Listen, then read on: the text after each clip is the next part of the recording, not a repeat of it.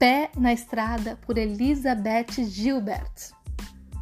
Aprendi a lidar com medo da seguinte forma: há muito tempo decidi que, se quero a criatividade em minha vida, e quero, preciso deixar espaço para o medo também. Bastante espaço.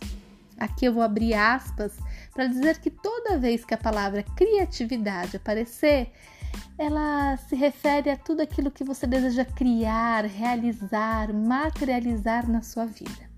Fecha aspas.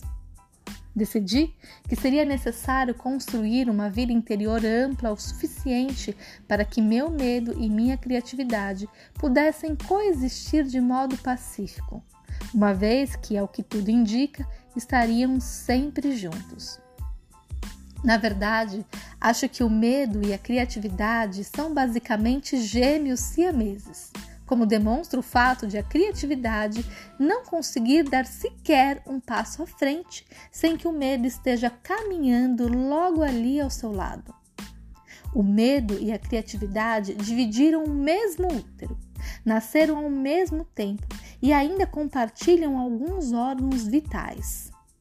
É por isso que precisamos ser cuidadosos em relação à maneira como lidamos com o medo, pois percebi que quando as pessoas tentam aniquilá-lo com frequência, acabam assassinando a criatividade por tabela. Então, não tento aniquilar meu medo. Não declaro guerra contra ele. Em vez disso, dou-lhe bastante espaço, um espaço enorme, todos os dias. Estou dando espaço para o medo neste exato momento. Permito que meu medo viva, respire e estique as pernas confortavelmente.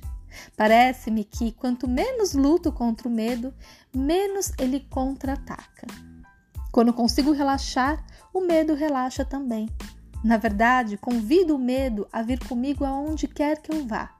Tem até um discurso acolhedor preparado para ele, que faço pouco antes de embarcar em um novo projeto ou em uma nova aventura. É mais ou menos assim. Querido medo, a criatividade e eu estamos prestes a pegar a estrada juntas. Sei que você virá conosco, pois sempre faz. Reconheço que você acredita ter um trabalho importante a desempenhar na minha vida e que leve esse trabalho a sério. Ao que parece, seu trabalho é me deixar completamente em pânico sempre que estou prestes a fazer qualquer coisa interessante. E aliás, você faz um excelente trabalho. Então, fique à vontade para continuar a fazê-lo caso considere absolutamente necessário. Mas também estarei fazendo meu trabalho durante essa viagem, que é dar duro e permanecer focada. E a criatividade estará fazendo o trabalho dela, que é permanecer estimulante e inspiradora. Há espaço suficiente no carro para todos nós, então fique à vontade. Mas entenda uma coisa: a criatividade e eu somos as únicas que vamos tomar decisões durante o percurso.